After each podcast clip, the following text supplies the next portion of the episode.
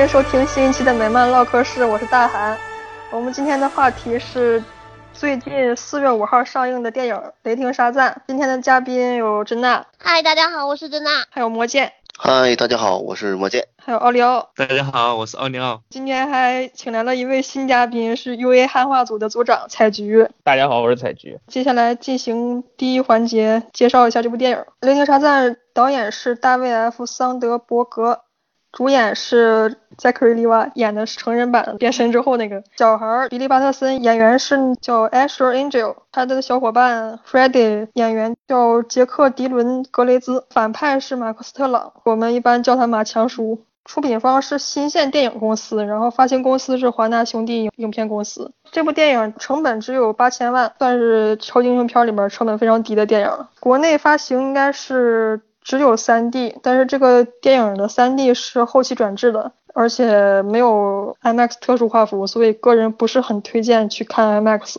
我要不要说一下大法师沙赞是在对家的银河护卫队里面，星爵一出场的时候那两个炮灰其中的一个。还有他那个收养家庭里边那个父亲，他是在《行尸走肉》那个电视剧里面演的是《神之国》里面的一个护卫，这些都算是比较眼熟的面孔。然后我们先聊一下关于电影的优点，自己比较喜欢的部分。那我们一个个来说吧。优点大概就是，首先它确确实实把握住了超级英雄的，尤其是 DC 的超级英雄的核心，就是希望、乐观、向上这些。虽然说 Billy 本身的身世其实还挺惨的，但是。他从头到尾都是也有成长，但是他就是确确实实是当得上沙赞之力这种感觉的那种人。就是你觉得角色塑造还是可以的？嗯，角色塑造可以，然后整个基调都比较轻松欢乐，然后配乐很不错，画面也挺好看的，有些地方是挺好看的。以他的成本来说，能做成这样已经不错了。我说了，这部电影我比较喜欢的地方，首先第一选角我非常欣赏，两个小演员长得都是蛮好看的美少年。大演员 Zachary 也是，我觉得选的蛮好的。记得之前导演说选角这个事儿的时候，说当时他们找了一百个人，好像是，只挑中了他，因为只有他有那种童趣的感觉，而其他人表现出来都是蠢。其实我很好奇。他们当时是试镜的时候挑的是哪一个片段？我怀疑是那种，呃，比较搞笑的片段。可能是。嗯，我看过沙赞的被刷下来，Freddie 的另一个演员戴个小眼镜的，长得很奶，软软的那种小男孩的那个试镜，他挑的是跟 Billy 第一次见面的那个场面，有一个介绍。啊，我看过那个。看过吧？后面好像改掉了，应该是做了蛮多改动的感觉。嗯，那个男孩我觉得，嗯，演技还不错，但是颜值不够高。他很像是某一个时期的漫画里的 Freddy，长得超像的，尤其是那个嘴，就有种那种三瓣嘴的那种感觉，还真的挺漫画感的。但是演技什么的，小孩的演技嘛，也就是那样子啦，只要不生硬就好。小黑人女孩的演技就挺生硬的，其实就各种棒读，真的挺生硬。那个家庭里边的小孩好像就主角两个还可以吧，剩下都一般般。呃，我还想夸奖一下他们所有成人版。颜值都在线，而且就都是那种能看出来照着小孩那个样子，就确实是长得还挺像的那种感觉。对，就是演员找的还是蛮不错的，然后长得还都很好看，就没有那种奇形怪状的，像是扎导选出来的那种。作为一个颜控，这一点我还是很满意的。剧本写的我觉得是还是可以的，但有些地方确实有薄弱的地方，但是整体上说，就他讲了一个角色成长的故事嘛。故事里面就很多线，它都是前面埋下线之后，后面都是能穿起来的。这一点我觉得还是蛮好的。就比如说他那个老虎，小时候比利就是说想要老虎嘛，到后来的时候他被打到那个打枪的那个里面，然后正好对面有一对父女，然后他把那个老虎给那小女孩。还有就是他其实衣服上扣子上就是一个老虎的形状，而且沙赞本身漫画里面有有个好朋友是个会说话的老虎。我记得叫 Mr. Talky Tony，对，对，那个老虎叫 Talky Tony，他在 P 五十二应该是以这个会说话的人形老虎，就是穿衣戴帽的这种老虎形象出现的。但是新五十二就是我们看的最多的正联的副刊故事里的 Talky 变成一只真正的老虎了，在他们费城动物园里关着，后来还帮神奇家族一起打黑亚当。但是在最近的沙赞连载。上个月的第四期里又出现了人形的 Toby，这次是在七大魔法世界之一的荒蛮之地的一个居民，所以现在的话很有可能在暗示我们有两只老虎，一只是现实主宇宙的真老虎，一只是在这个异世界的人形老虎吧。其实我觉得老虎形态的能稍微好一点，可能是先看了古早漫的那个形象太卡通了。其实古早漫的那个形象虽然他也是老虎的样子，但是它就是直立行走的嘛。对啊，还挺多的，就就挺卡通的。我觉得这部起码是文戏都不错，这这点很难得，整个就是能很顺畅的下来。嗯嗯，对吧？平时一般意识不到这种优点，但是有时候你再看一些别的电影，你发现那些你觉得很顺理成章那些文戏，实际没有顺下来。然后他就比较喜欢 Zachary，他演这个沙赞，他这个人他那个喜剧天分还是比较强的，因为他之前演过《超市特工》，对他主演过那个美剧。你看他本人是一个很高大、长得还很帅的一个人。他就演那么一个屌丝，然后演的很像。其实这次台词我觉得写的还是蛮不错的，尤其是比利和 f r e d d y 之间的那些，还有他们起冲突的时候那些台词，我觉得写的都是挺好的。有一段我印象特别深刻，就是沙赞跟比利说：“你只不过是嫉妒我拥有这些能力嘛。”那段还挺感人。那段说的那个，我觉得特别真实。谁不想有超能力啊，是吧？谁不想被人所注意到啊？谁不想变成世界是的，是的。因为以前前面有很多那种觉得我有了超能力，或者我是超英，就给出一种这不是我想要的那种感觉，或者我的压力很大 那种感觉。反向歧视或者自我歧视那种。对的，对的。还有就是这个里面的反派终于懂得看电视了。啊对，啊对，我要夸奖一下马强，真的演的好好啊，马强真的好帅啊，就是塞尼斯托加成，嗯，是的，而且演他父亲的那个是《超人前传》里那个莱斯卢瑟的父亲，哦，今天还看到有人吐槽说，是怎么装装装假儿儿子这这 光头，光头。说起来，卢瑟光头还是因为应该算是 DC 借鉴了 Facet，就是希瓦纳的，对对。之前卢瑟是有头发的，希瓦纳之后他就没头发了。我比较喜欢里面的一些彩蛋，特别是那种和 DC 英雄相关的，比如那些蝙蝠侠的玩具啊，小孩拿着蝙蝠侠超人玩具在那里玩，以及包括之后的片尾的那些，我觉得都挺有趣的。对于 DC 粉来说，可能是看着会有一点会心一笑的感觉吧，那种。蝙蝠侠那个特别逗，就是他把蝙蝠侠的玩具扔过去之后，那蝙蝠侠说了一句 “I'm Batman”。对，然后那个是整个漫画界最受欢迎的蝙蝠侠配音者 Kevin Connery 配音的，确实是。是吗？是他配的。然后这句 “I'm Batman” 跟他那个那个那个玩偶都是 TAS 里那个玩偶。我以为是超英咖啡馆的。不 是不是，是那个 TAS 里面那个蝙蝠侠啦。那个片尾你们不觉得很有趣吗？那里面那种做的那些很童趣，对对对，很有意思。那里我记得神奇女侠亲了一口沙赞。对，然后还呃沙赞把蝙蝠侠的车给开走了，然后对沙赞把蝙蝠侠的活干了，蝙蝠侠哇哇大哭。对，然后蝙蝠侠还在被他拖在车后面拖了很久。对对，好像还有和闪电侠赛跑。黑女跟闪电侠赛跑。对，然后闪电侠没跑过他。其实是能跑过的。像那个水行侠周围围了一堆妹子，这个点非常的真实啊。对。对，我要说一下，这部电影里没有绿灯侠的彩蛋。哦，可能没有看到。可能是大家都在找，但是没有找到。他这部电影里是没有绿灯侠彩蛋的。这个导演在。导演就是最大的彩蛋。导演在之前说过，说这部电影里没有绿灯侠彩蛋。我估计也可能是因为马强演一个反派，可能加点绿灯的彩蛋，可能觉得有点奇怪，可能也有这个原因吧。对啊。好像也没有钢骨的彩蛋呢。没有。有吗？没有。Who cares 钢骨？的彩蛋。对啊，我就说你们都已经完全忽略了钢骨这个角色。钢骨是谁？我现在还没有把他当正义联盟的成因为他确实现在从组队已经离开了，可能以后的待遇会越来越差吧。黑人守恒定律。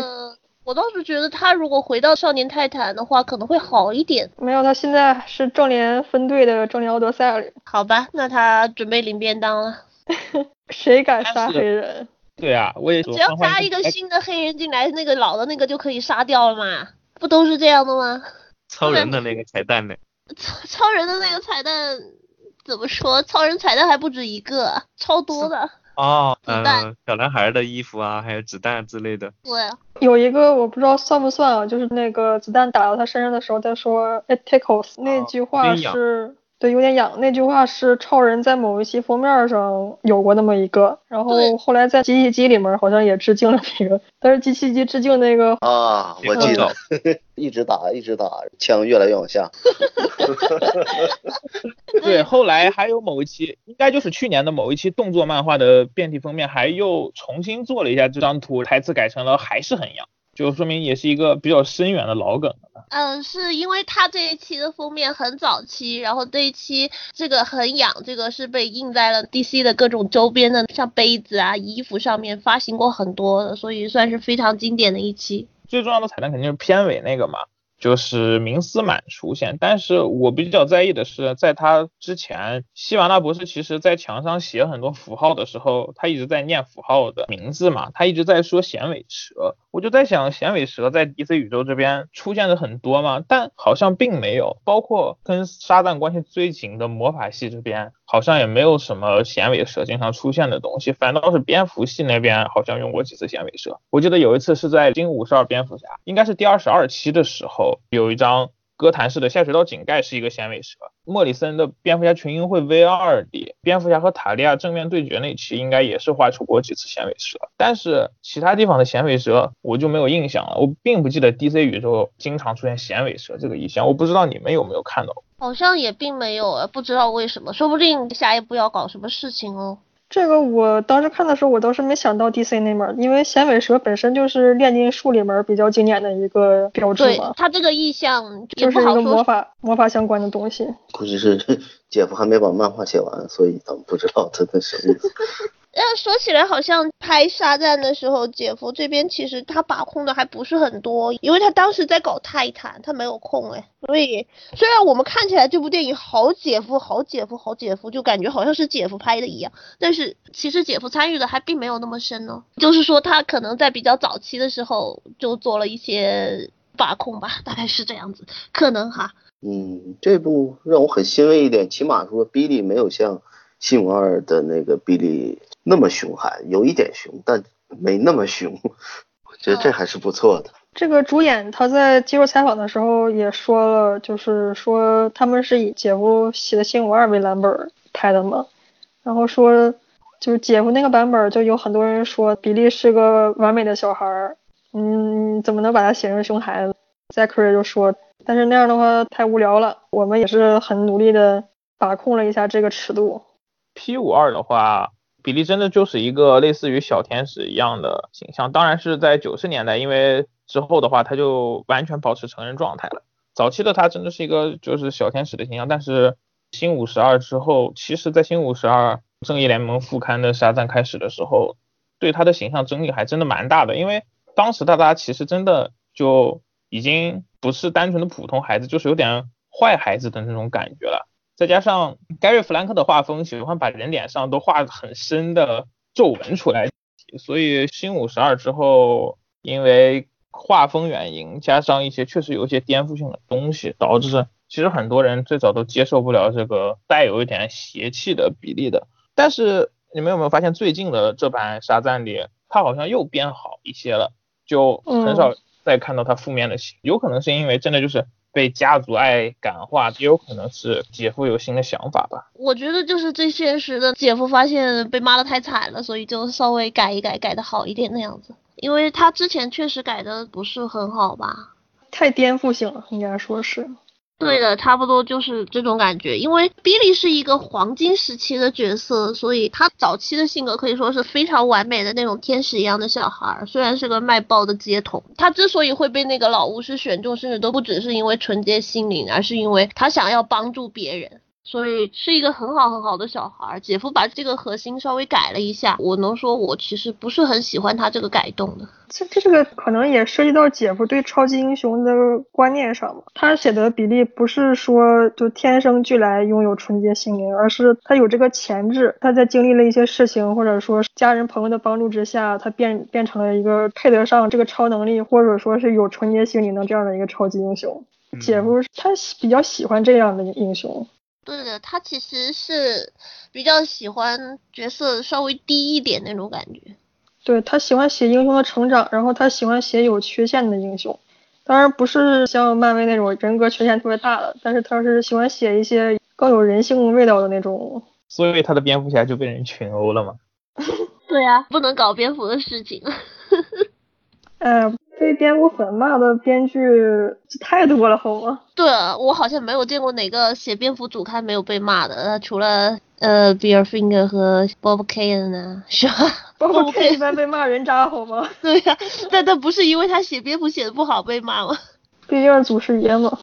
呃，花火有什么想说的吗？关于电影的优点？我还蛮喜欢比利跟弗莱迪之间的互动，感觉这个要比漫画里还要更有一点那种怎么说呢？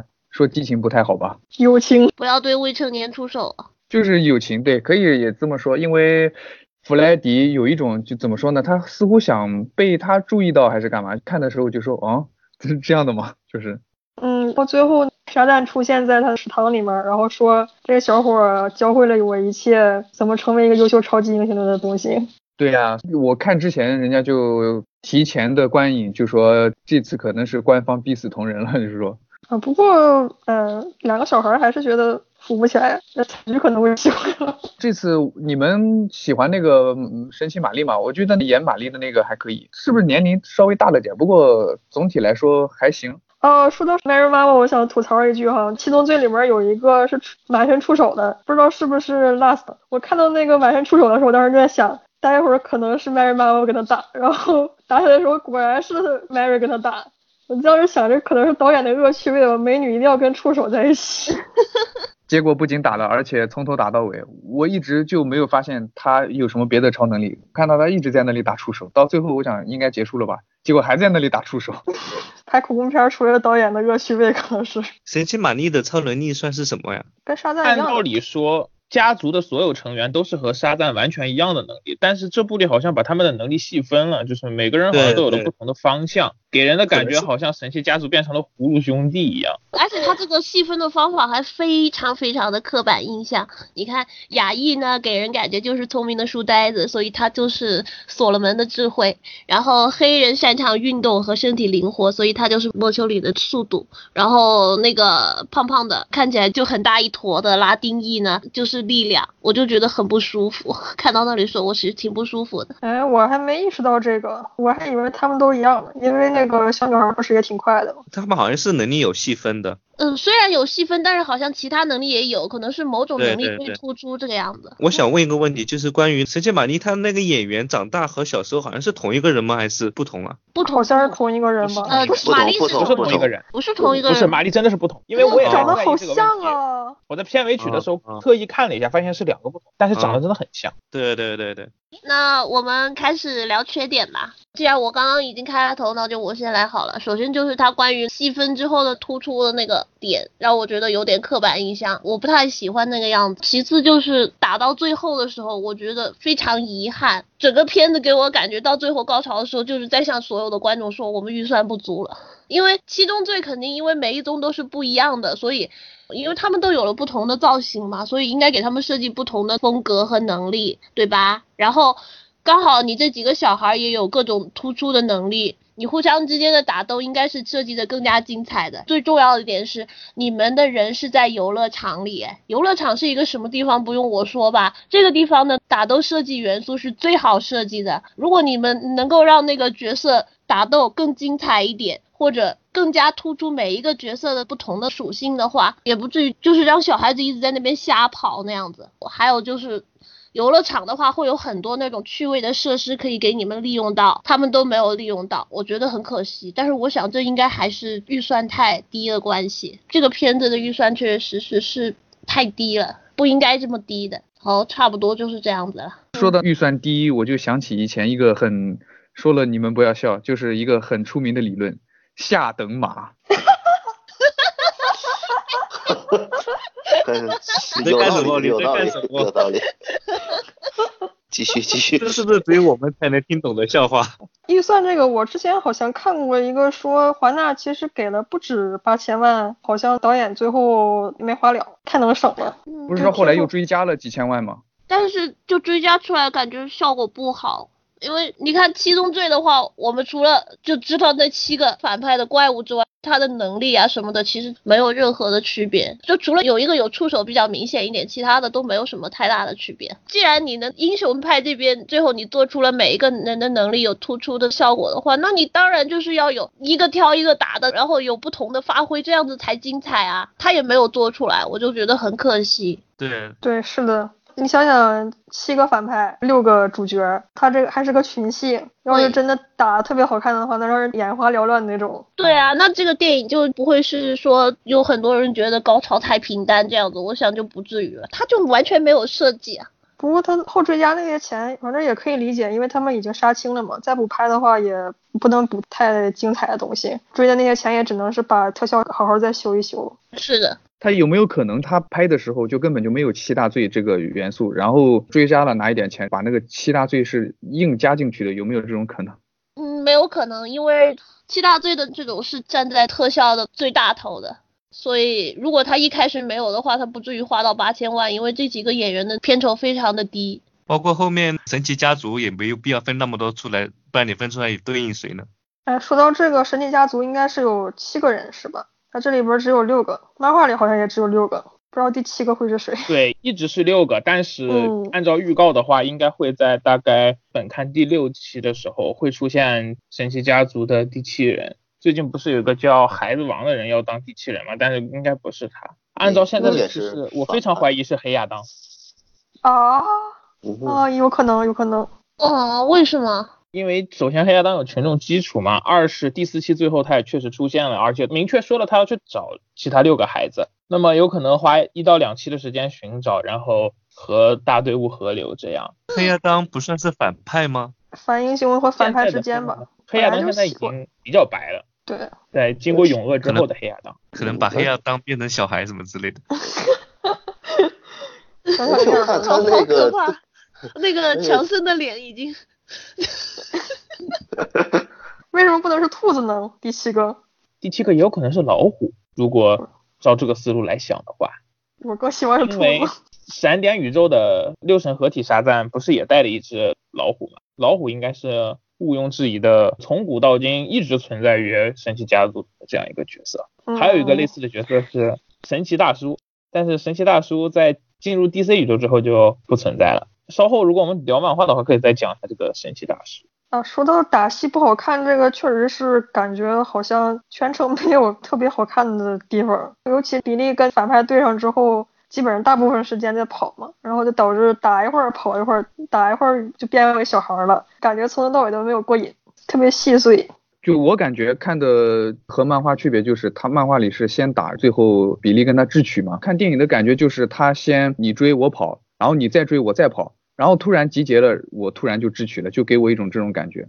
而且就说智取这个吧，我觉得没有漫画里那么好，是因为漫画里他跟黑亚当之间的，就是他那个办法，其实也是需要比利一定的勇气。如果说黑亚当不上当的话，那比利就完了。他比较体现比利的勇气嘛，就这里给我感觉就比较嘴炮一点，你们觉得呢？嗯，是的，也有可能是导演。并不擅长拍打斗戏了，也可能跟电影时长有关吧。毕竟在这么一个起源电影，又要讲一个正面角色的成长，一个反派，然后又要各种打斗，其实时间来说还是可能会有点紧吧。关键他那个智取也没有体现出比利的勇气，对不对？如果说像漫画那样的话，两个人都把神力拿掉。那比利就是自己承担一定的风险，万一人家不上当，他就完了。所以当时看的话，就感觉漫画里真的很体现他的勇气、勇敢。然后这边我就感觉比较在搞笑吧，有点有点嘴炮闹着玩儿，结果对方就上当了，这种感觉。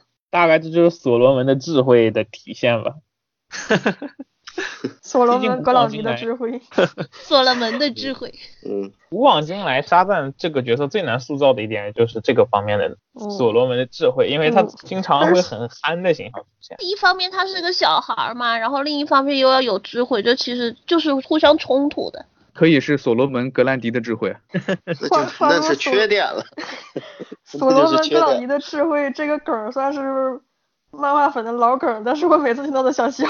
我说一下我的感受吧，因为当初沙赞北美那边影评刚出来的时候，就是一片大好嘛，然后我一直期待值也算是相对比较高，然后看完之后就会觉得，嗯，可能没有期待的那么好吧，但是也不至于说很差。可能我们大部分人想去看超英电影，可能是想去看动作科幻类的电影，但是其实这一部电影是比较偏向。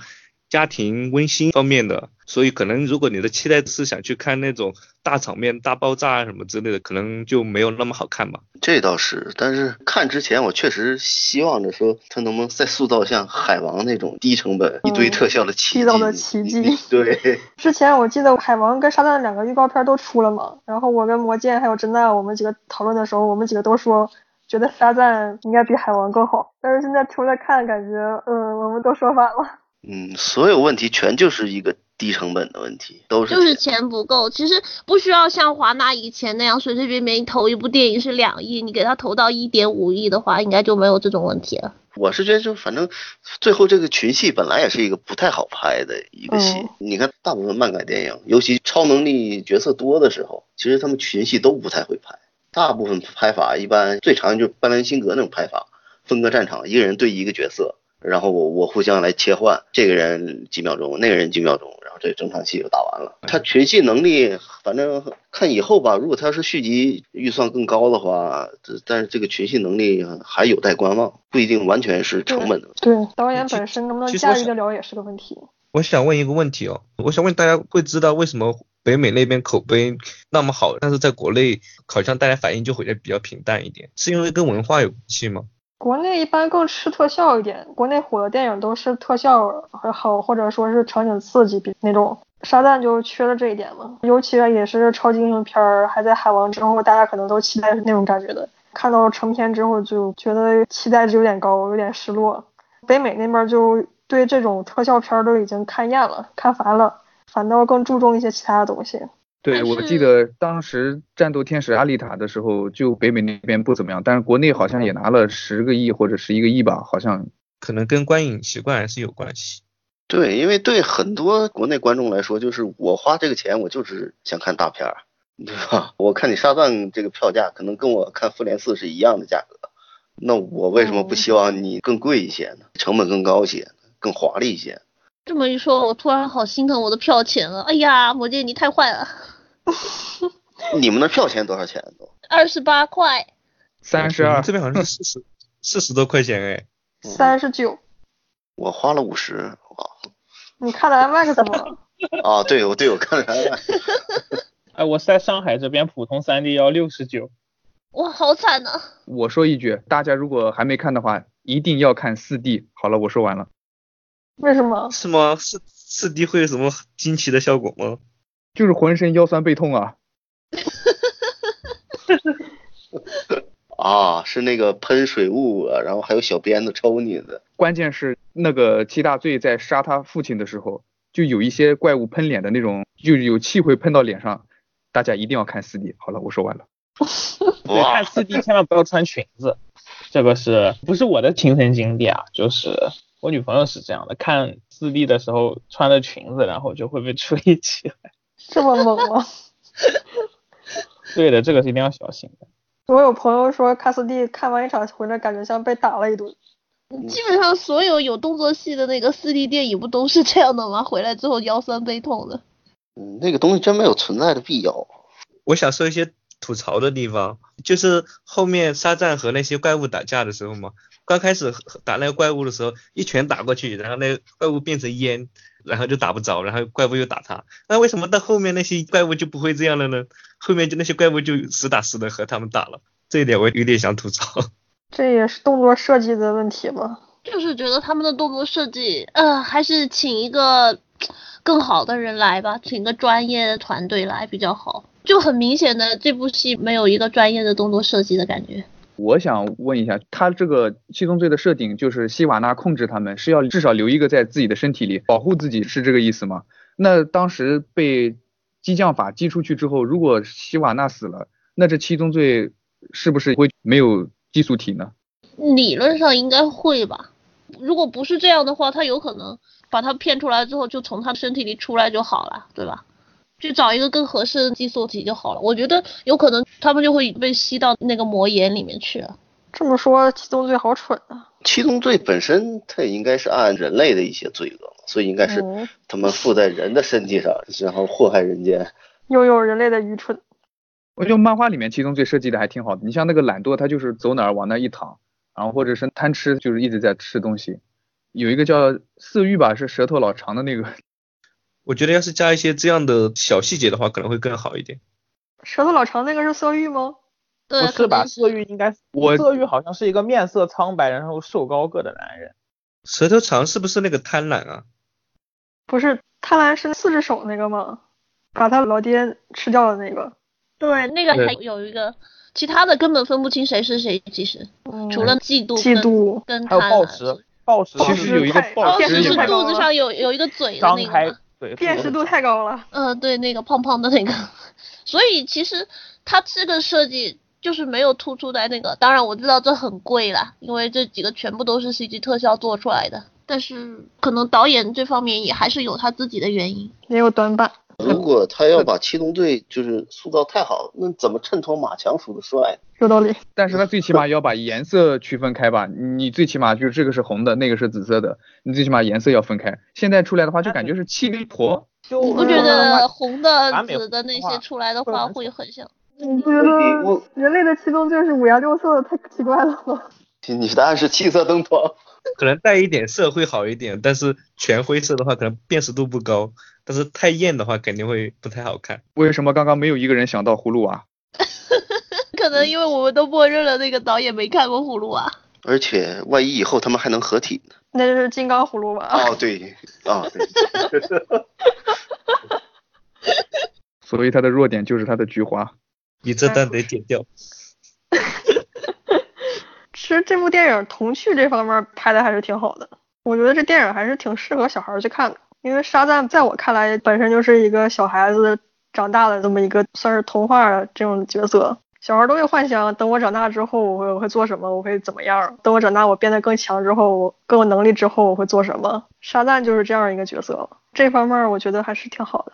这个电影我觉得可能也更适合小孩去看，小孩会有更多的共鸣一些吧。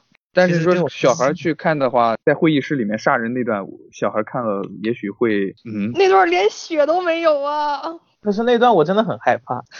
其实跟我一起去看的人也说了这个事情，本来是很适合小孩看的，但是他加了一些偏恐怖一点的元素吧，可能会小孩看了有点害怕吧。比如说那个那个女教授、女博士开门的那里，然后就变成了一滩灰烬，还挺恐怖的那里。恐怖片导演的恶趣味嘛，开始那段就进那个世界之石、永恒之石的那个地方的时候，也是阴森森的一个地方，也有点恐怖。当时旁边还有个女生嘛，她说了一句：“这是恐怖片吗？” 对了，我当时听说化成灰烬的那个女的是导演他老婆演的，客串的吧？是吗？是吗？对对对对对对，是他老婆客串的吗？然后人家说自己对自己老婆下手太狠了。导演好像都有这个习惯吧。你看诺兰都是拍丧偶，扎导也也喜欢拍这种，这个路易斯死都喜欢拍丧偶。不过这个电影连血都没有哎，杀那么多人连血都没有哎。我看那段时候都想吐槽，那么干净。他这个恐怖的点就不在血液那里，就是完全那种气氛。他外面那个保安其实去开门的时候，我猜到可能会有人就手印会印在上面，但就是但心就一直拎在那里。还有就是比利他们找什么门出去的那段，你们记得吗？有一个像花一样的东西出来，然后突然嘴上，其实那段我都能猜到，但还是会觉得有一点害怕。毕竟恐怖导演，嗯，恐怖片出身的导演都是这样子的啦，对气氛的调动还是很会的。比如海王的海沟那一段。在船上遇到海沟族，真的那段就蛮吓人。但是那一段的构图，那个色调也很漂亮。对，哎，温导身材啊。对。我们接下来说漫画吧，延伸一下漫画。好啊，好。好，那要我开始长篇大论哦。说吧。沙赞这个角色的历史其实已经很长了，是在黄金年代很早期就出现的角色。自从一九三八年超人推出来之后呢，当时涌现出了四千多家漫画公司、漫画出版社，想尽办法的想要搞出自己的那种超英漫画。Fawcett 就是其中的一个。他们的高层本来也是打算搞一个类似于超人的角色，但是当时的编剧 Bill Parker 和画师 C.C. Beck 说现在超人类型的角色太多了，要走不同的方向，于是他们就搞出了 Billy Batson 和 Captain Thunder。不是 Captain Marvel，原本是打算发行在其他的漫画公司，但总是被其他的公司抢先了一步。还有 Captain Thunder 这个代号也因为主编的个人原因，就说他不喜欢这个代号，就给否决掉了。所以编辑部就重新讨论了一个新的代号，其中一个代号也不是 Captain Marvel，而是 Captain Marvelous。最后就编辑部敲定说把后面那个后缀去掉，就叫 Captain Marvel。然后主角之所以叫做 Billy Batson 呢，是因为 Fawcett 的创始者 Wilford Fawcett，他是参与了美西战争和第一次世界大战，他是一个真正的军人。然后他在他的那个军旅生涯里，战友给他起了个外号叫做 Captain Billy，这也是为什么 Billy Batson 变身之后的超英就叫做 Captain Marvel。Captain Marvel 的当时参考的外形呢是。当时很热的一个明星叫 Fred McMurray，就是这个角色的画师 C.C. Bake 一直坚持的说法。但是 Fawcett 公司的老板有的时候会说这个是根据 Cary Grant 作为参考的。在最初设定的时候，很有意思的就是这一点跟现在的这个沙赞的这个形象是很不一样的。首先，Billy Batson 是一个非常心地善良的小孩，他很想帮助人，所以巫师才选中了他。在这里就是不一样的地方就在于。他只要大喊撒旦就会变成 Captain Marvel，然后获得六神之力。然而在这个时候，Billy Batson 本身是没有主导权的，Captain Marvel 有自己的意识，会代替 Billy Batson 主导这个身体。Captain Marvel 的最初编剧 Bill Parker 和画师 C.C. Baker 本来负责的还不错，但是由于当时在打二战嘛。最后，Bill Parker 就跑去参军了，然后 Fosset 就找了另外一个编剧叫 Otto Binder，他们就创造了蛮多的角色，比如说 Mary Marvel 啦，Uncle Dudley 啦，Mr. Talky Tom，Black Adam 和 Miss Mind，也就是明斯曼跟黑亚当。当时因为超英越来越火了，所以有不少的电影公司就准备在这个类型的电影上面赚一波快。然后有一家电影公司叫做 Republic Pictures，他们本来是打算要跟 DC 去商量要超人的电影改编权，但是不巧的是之前 DC 把超人的电影改编权卖掉了，卖去搞动画了。于是他们就转向 Fawcett 想要 Captain Marvel 的改编权。所以 Captain Marvel 事实上是第一个拥有自己真人电影的超级英雄。我好像看过那个电影，没看全啊，只看了一些片段。那个神经队长的演员还蛮英俊的，而且好像头发颜色还挺浅的，是黑白的呢。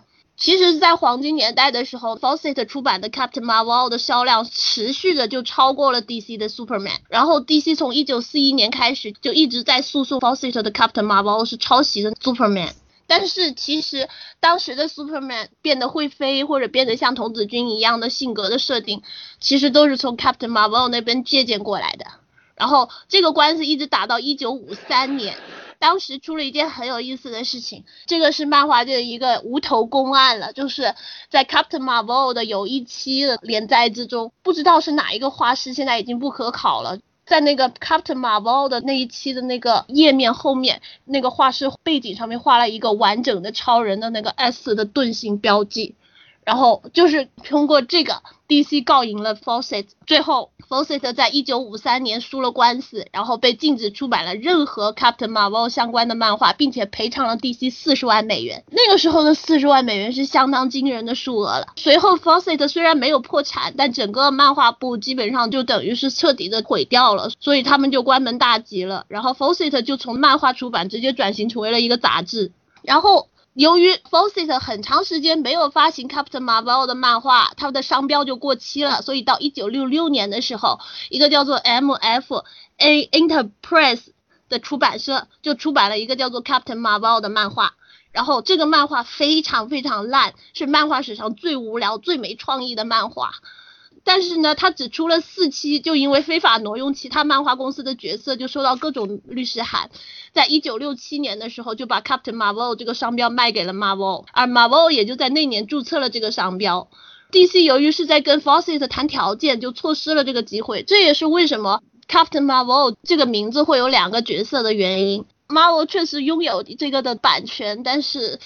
他们之间后来还是通过官司确定了一点，就是 Marvel 能在标题上面使用 Captain Marvel 这个名称，傻赞的话可以在它的内页使用这个名称，这样子。Marvel 当时不是还有另外一个角色叫做 Captain Marvel，中间加一个那个嘛，一个男的那个角色。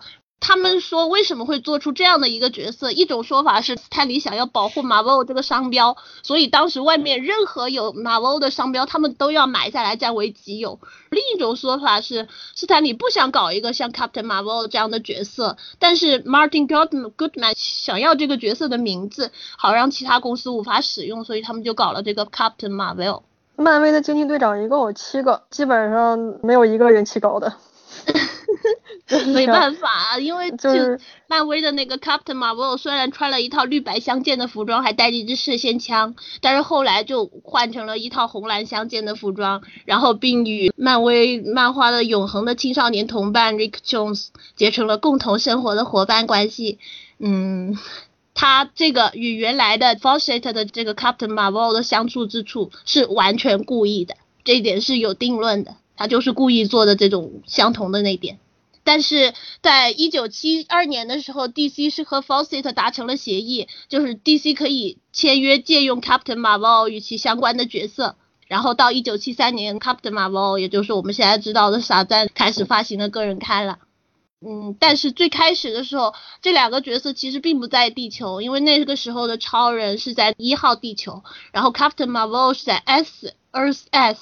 他们并不在一个地球，编辑部也觉得我贸然的把这个 Captain Marvel 塞到一号地球区是对读者很不负责任的，所以编剧 Elliot S 和 McGinn 和画师 Curt Swan 在 Superman 二百七十六期的时候引入了一个新角色 Captain Thunder，在这个版本里，他们把 Billy Batson 改成了一个叫做 Willie Fawcett 的小孩，然后也把巫师改成了一个土著技师，Willie 只要大喊 Thunder 就变成了 Captain Thunder。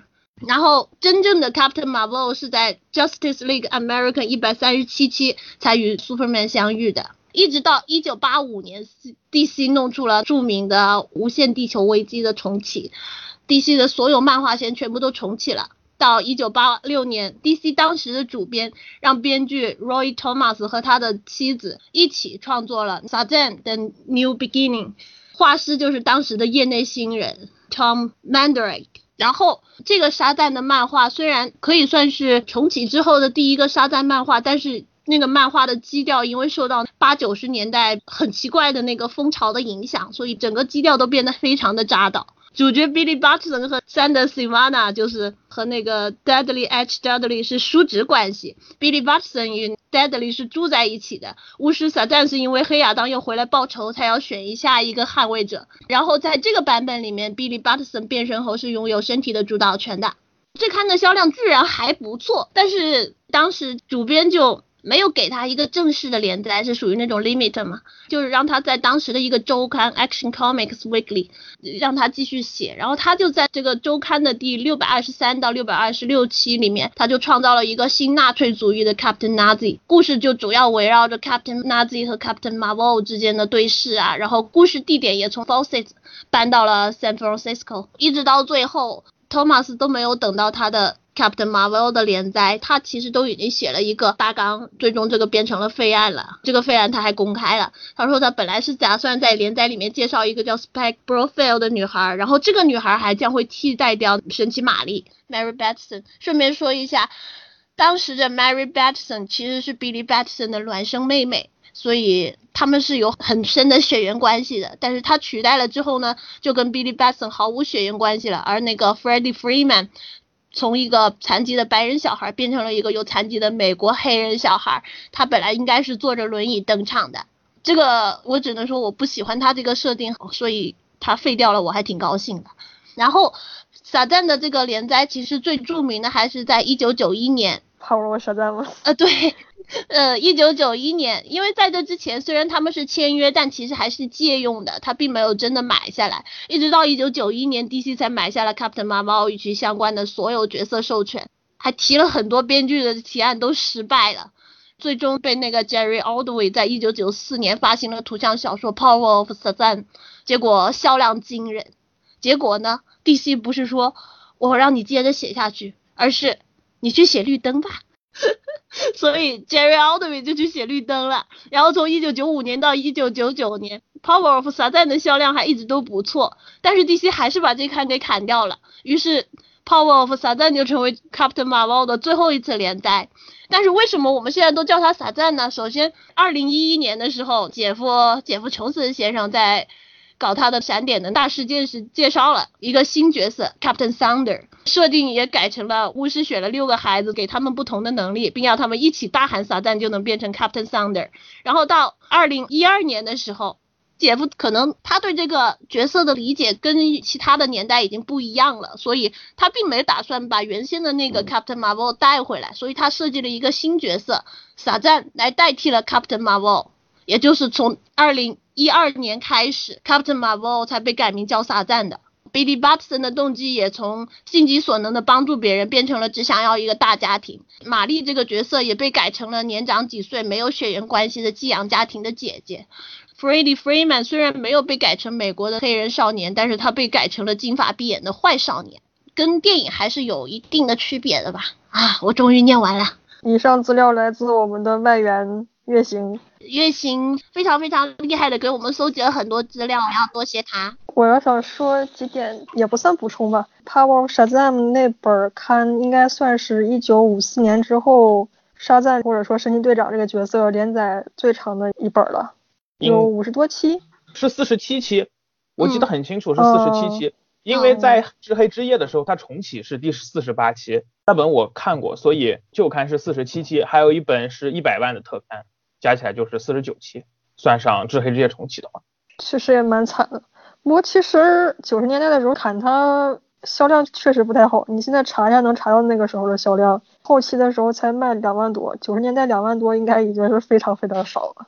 嗯，是的，那个年代，对，那个时候看才一美元不到，而且那个时候好像整个读者的热情都还挺高的，因为除了电视跟漫画，也没有什么别的特别多的娱乐方式嘛。对，呃，游戏虽然有，但是玩来玩去品种也不特别多，只有横版过关，好吗？所以大家都在看漫画。那个时候超十万的刊还是不少的，现在超十万就屈指可数了。那个时候，像再生侠可以卖到百万销量，哎，百万呢。嗯，现在十万就可以称王了，好吗？哎，时代不同啊。百万有一部分原因是麦克法兰这个人的商业头脑比较的优秀，他的个人魅力实在太强。他现在为什么不行了呢？因为他人品太差呀。总有用完的那一天。其实说比利变成金发碧眼这个我也挺不喜欢的，尤其画的还不是很好看。以前黑色卷发那个小男孩画的还是蛮好看的，变身之后那个样子也是蛮好看的。现在嗯，那个金色长发看着就很奇怪。能提一个问题吗？提吧。作为一个没怎么看过神奇队长呃沙赞漫画的人，电影里不是提到了六神之力吗？神奇女侠也是有希腊神相关的。祝福之类的，这两个之间官方也没有解释相关的解释。鉴于这两个角色其实最开始不是一个公司的，所以我们就自动默认为互相之间没有相通性的这种嘛。哦，说起来，电影里面有两个彩蛋，一个是他们念的那个高中叫 Fawcett Central，对，那个就是 Fawcett 了。再一个，比利的生父叫 C.C. Batson，其实就是致敬他的那个画师 C.C. Beck。对，然后他还在坐牢。早期的，就是在九五版的这个《撒旦之力》里，他爸爸他的生父确实就叫 C.C. 巴特森，他妈妈应该是叫玛丽莲巴特森吧。他们两个人是考古学家嘛，被希瓦纳博士雇去科考古埃及坟墓，然后放出了被封印的黑亚当，然后被黑亚当杀害，所以才有了后来比利的神奇队长的这个故事嘛。所以他爸爸叫 C.C. 巴特森，应该是漫画中。至少是在重启前是被官方在漫画里盖过章，而且在那一版的设定里，如果我没有记错的话，比利喊沙赞之后变成大人的形象，其实就是和他爸爸长得是一样，所以黑亚当在看到他之后就认出了他其实是被他杀死的 CZ 巴特森的儿子。这个故事还挺，是吧？有趣的 是啊，我也说，我好像哪个地方我印象里他爸妈是考古学家，这个设定是有的。电影里面改成了是吧？未成年妈妈跟坐牢的爸爸，然后还把小孩渣男渣女，我就觉得，我这大概是我最不喜欢的部分了吧。漫画里面重启之后的有说到比利的亲生父母吗？我好像不记得，好像没。最近不是出现了一个最近的新连载里，第一期不就出现了一个男人自称是比利的生父，然后来到这个寇兹瓦克家要见比利嘛，但是比利他们当时已经出去浪了，所以就没有遇到他，就是那个男人，很有可能就是他的生父。现在还没有揭晓，所以也不知道到底要怎么展开了。还没完结的漫画就不好说了。啊，说到这个，有一点我觉得可能是剧本上有点欠缺的，就是比利最后就被那种家族爱感动了。一个直接原因是因为他妈是个渣女。嗯，挺现实的一个小孩儿，是吧？发现妈妈靠不住，转头就。并不是说，并不是说我就是喜欢这个家庭或者怎么样，我确实感觉到了这个家庭对我的爱护怎么样，而是原因是他去找他亲妈，但他亲妈不接受他。而且前面的时候，他一直都在那边说，包括他救了玛丽之后说的那段嘛，就是意思是说，这些跟我没有血缘关系的人不会是我的家人那种态度。从最开始他跟那个领养官的说的那种话，他就感觉就是说，因为我们没有血缘关系，所以我们不可能会有那种亲情的那种。然后转头发现亲妈是这样的，马上就觉得哇，还是领养家庭好，这小孩还挺现实的。但是这个剧作上感觉就是不是特别高明，反正是。而且他妈妈就很明显过得很不好啊。首先是在那种一看就很糟糕的环境的那个公寓里，然后呃那个房间里那个男的那个大喊大叫，一看就不是什么好人。然后他妈妈穿着的那个呃那个时候天都快黑了嘛，他妈妈还说要出门去上班，所以他妈妈穿着的那个衣服加上上面有名牌，只可能是像汽车旅馆啊或者酒吧的女招待啊这种工作了，很有可能还要上夜班的，哪怕是。他现在一个人跟他那个男的住在一起，他看起来反而比他一个人带着一个小孩过的时候还要憔悴和疲惫，所以可见他过的是很不好的。他妈妈住的地方那个门牌号是七零七。对，这部电影里面关于七的数字太多了。我真心觉得姐夫是吧？他 可是不是真的有某种宗教隐喻还是什么？虽然我们不知道。可能喜欢老虎机吧。老虎机怎么梗啊？呃那个中大奖不都是三个七吗？你就一直摇，然后你要是三个七就是中大奖。话说最后那个明斯满，我想说一个，就是明斯满在漫画里面他组建过一个反派团体，叫 Monster Society of Evil，好像是这个反派团队不是很有名，但是其中有一个反派叫 Mr. Banjo，看过机器机的人应该都记得他，就是拿个琴噼里啪啦弹，然后还能从琴里面发射子弹那位，还记得他吗？记得很奇怪的那个，对，那个好像是从早期的那个超人漫画时期出来的一个角色。对对对，是他。突然想起来这个联系，说了一句。下一部再拍的话，可能还是希瓦纳博士跟明斯满联手。之前有人就吐槽过，说把马强浪费在一个一次性反派身上太浪费了吧？但是我想说，希瓦纳博士可能不是一次性反派。看最后的那个结局的应该不是的，这样还是挺好的。希瓦纳博士之于沙赞，应该相当于是卢瑟之于超人这种位置的了。月行一句话，他讲沙赞是比超人更早会飞、更早殴打光头的超级英雄。嗯，是这样。嗯，对。我刚看到好像说明斯满在电影里他是由导演桑岛配音的。啊，那难道说他下一步完全要配音名司马吗？好省钱啊！反正这一部是他配的，说不定下一部换个人配啊，有个专门的人配这样子。他要是想自己配，我感觉也还行啊。一个电子那种声音的话，还是换演员也很容易的。对啊。咱还需要打分吗？打吧，打分。在打分之前，我还是想说一句，如果沙赞出续集要跟黑亚当打的话。这才是我说的真正的 BVS，Black Adam vs 沙赞。但是黑亚当的话要看强森有没有空了。有些人可能会觉得黑亚当的这个电影一直拖一直拖，是不是会没有了？这边直接说一下，所有的角色都有可能会项目取消，只有黑亚当不会。为什么呢？因为黑亚当是强森自己开的制片公司买下他的电影版权，这个项目是会一直存在的。就是看强森什么时候有空来拍了。万一洗白了，或者洗的非常有点白那种。而且他不是要找鹰侠的演员吗？那也就是说要讲埃及线了。对啊，对。他到时候万一出现在埃及场景，我会幻视出他有蝎子的尾巴上。对强森的印象就是蝎子王了，我最早的印象。对呀，DC 这边说是好像是准备先拍一个黑亚当，然后再让黑亚当跟沙赞见面这样子。也就是说，假如说真的是这样的话，那黑亚当那边不拍的话，就没有办法 BVS。所以这边留下来的那个尾巴都是明斯满吗？没有，还是可以。那个 B 也是秃头的缩写吗？Bold 或者 Bug 吗？聊一下对电影下一步的期待，或者说对漫画连载接下来的期待。对电影期待的话，希望如果他预算高一点，有没有可能七宗罪进化了，变得像漫画里那样？就是以七宗罪应该是一次性用掉了，也有可能不用掉了，因为并没有把他们消灭掉啊，只是把他们重新封回去了，是吧？因为七宗罪是不可能消灭掉的嘛。但是再拍一遍多无聊啊！这七个家伙，你期待他们下一次再出来吗？如果他展现出一点。不同的能力的话，我觉得我还是挺期待的。就怕出来是打酱油啊！很多反派都是这样，前一部很厉害，到后几部再出，可能出的话也是出来打酱油。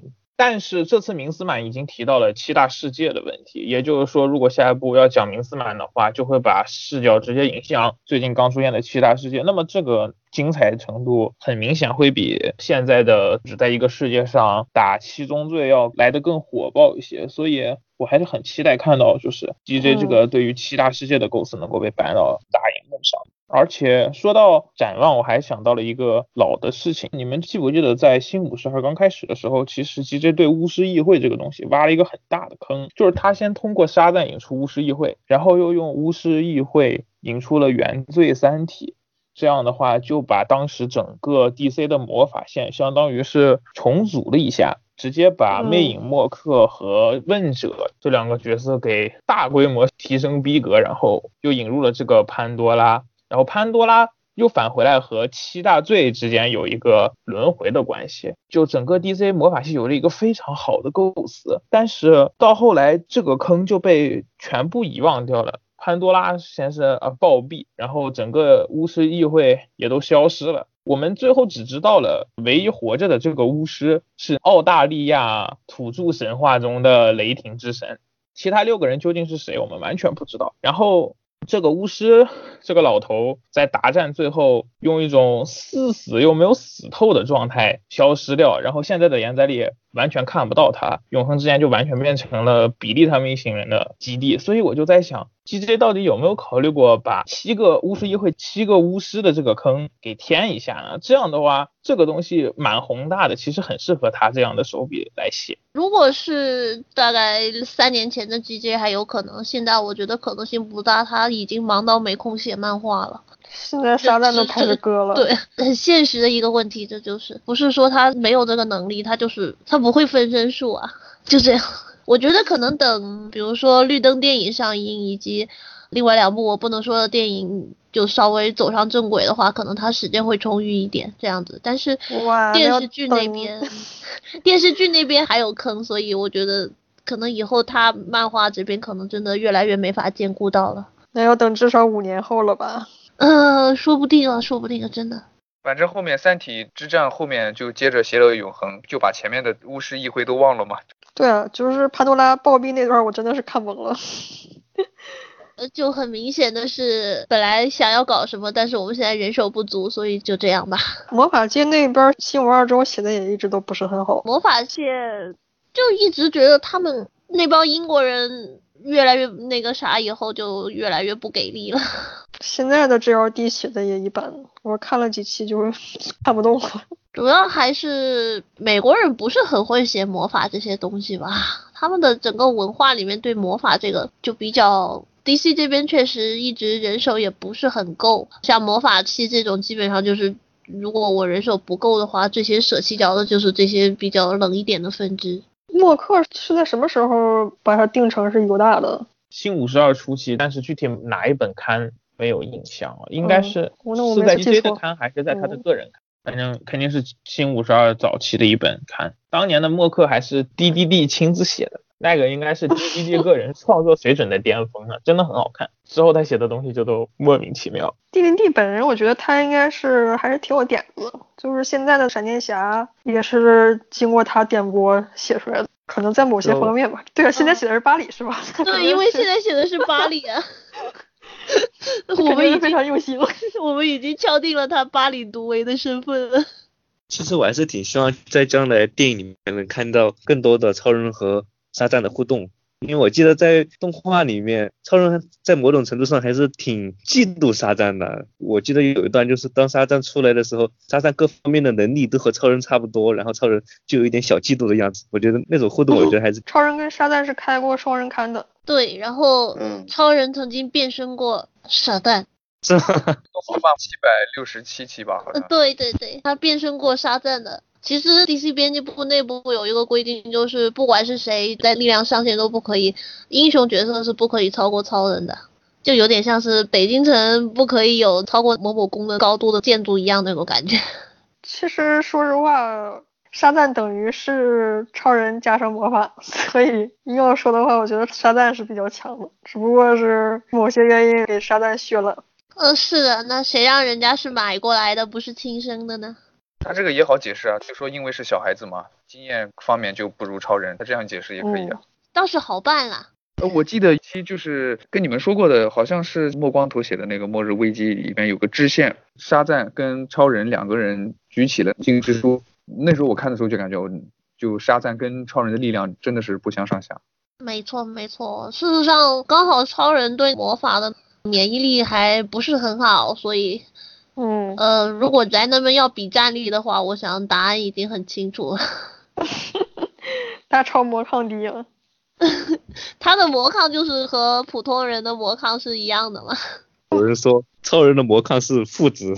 那他只是因为他经常会中招，然后就显得是负的。但是漫画里有过解释啊，是说他用科学解释，说魔法是从分子层面对物质进行了改变，然后这一点克星人的体质跟人类的体质没有什么不同，所以他的魔抗就跟普通人没有什么不同。其实是这样的，早期的时候因为这些超级英雄们都太强了，所以必须给他设计一个比较傻帽的弱点，比较明显的弱点，超人就有了氪石以及魔法。魔法是其中之一。早期的漫画，你是在漫画里能看到写的明明白白，说超人对魔法毫无抵抗力，或者说超人拿魔法没有办法之类的。然后 就是这样，为了剧情，到后来大家觉得嗯这样有点傻帽，然后就慢慢给改掉了。那么按照这个体系的话，闪电系角色的软肋是什么呢？热量消耗大，要不断吃垃圾食品算一个。然后平地摔跟就是热量消耗大，容易肚子饿。肚子饿是沃利之后才有的，巴里时期是没有的。巴里时期基本就是平地摔，踩个香蕉就能倒的那种。而且还还经常踩到香蕉。对，经常被绊倒，他绊倒的几率超高。哎，我记得他是不是有一次踩香蕉，然后绊到地球外面去去了？我好像有印象，我我好像看过这么一段。我以前以为，对于闪电侠这种用腿来助力的这种角色，就是如果他腿断了或者干嘛的话。他就遇上了软肋，直到有一天我看到一个古早，就是巴里坐在那个轮椅上，那直接推着轮椅上天下地一点问题，手速也很快。我以为他为什么会坐轮椅了？他的恢复能力也是很快的。呃，要要说推轮椅，我记得好像哪个漫画里面，呃，小丑都是因为以前吸太多笑气啊，还是这样乱搞，然后。就坐轮椅了，结果他居然还坐着轮椅出来跟蝙蝠侠作对，我也觉得这个人的毅力可真强。最近的侦探漫画里面不也有吗？老年的布鲁斯坐着轮椅，然后突突了那个谁，是企鹅人吗？企鹅人，那个是本迪斯写的故事，真的非常非常的好看。我觉得本迪斯才是最懂蝙蝠侠的 DC 编剧。当初谁能想到呢？他当时说要来 DC 的时候，我们大恐慌，好吧？现在发现他对超人跟蝙蝠都还真的挺懂的。你要给他点时间。只是偶尔会搞一些奇葩招式，但是在正常发挥的情况下，他依然是第一梯队的拔尖的编剧。给他点时间，他就会原形毕露了，是吗？我就是这个意思。他的保质期还没过，是吧？对。再就是，哎，是希望他续集还是快点拍吧，因为他这个电影用了太多小演员，你这个电影一筹备的话，至少要两三年时间才能拍出一部续集。你真的就是过几年之后这些小孩不一定长成什么样子了。对呀，长歪了呗。嗯，或者长得非常大，有的你可能拍到第三部的时候，他们可能都已经成年了。嗯，对啊。你看《怪奇物语》那几个就已经马上快了，好像都十五六了吧都。我觉得这一点，他们后来的实在是得天独厚啊！他已经，对他已经这么好了，然后一直就是这个样子。哎呀，好羡慕！阿莎看起来就跟以前不太一样了，所以他有一点点长歪了。嗯，希望他能够再正过来吧。嗯，我们忘了打分嘞，来打个分吧。我大概给个七十分的样子吧。是百分制吗？对啊，百分制啊。我想的也是十分制。十分，那十分制就是七分吧。我和侦探一样，也我也是七分。我也七分。就打八分吧。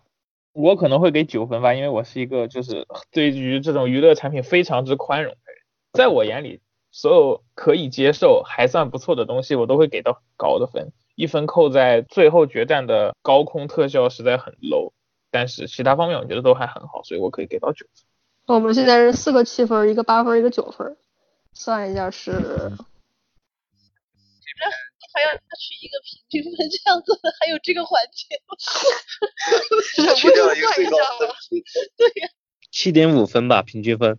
我这边会比较宽容，是因为我看的也挺舒服的嘛，然后看到了有超人的彩蛋，那就可以宽容一点，打个八分，我是这样想的。超人彩蛋确实可以加分啊，不然的话我可能只给六十五了。那个彩蛋其实也蛮有意思的，就是他不是亨利·卡维尔演。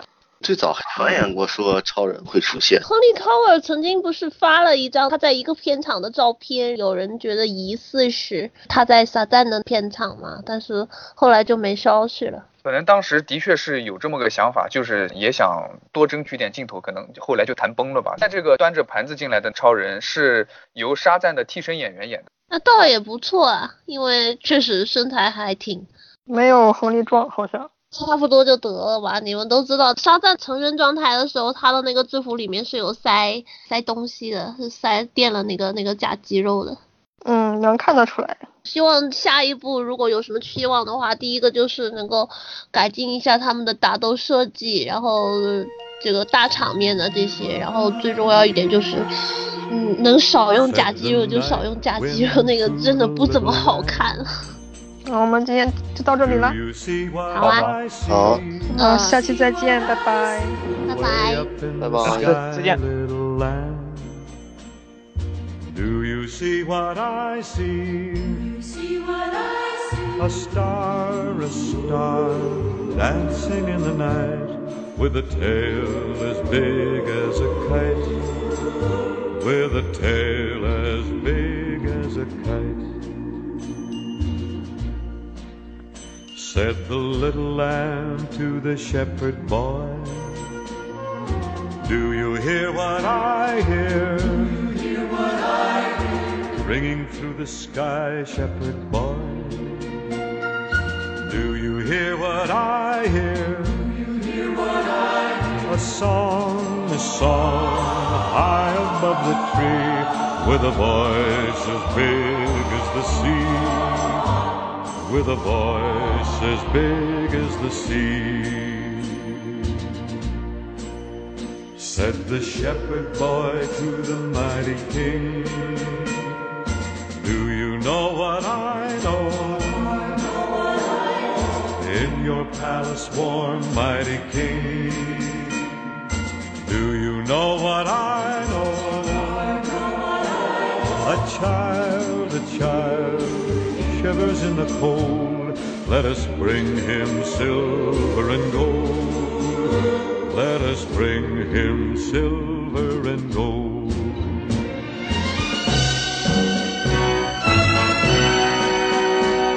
The king to the people everywhere, listen to what I say. Pray for peace, people everywhere listen to what I say.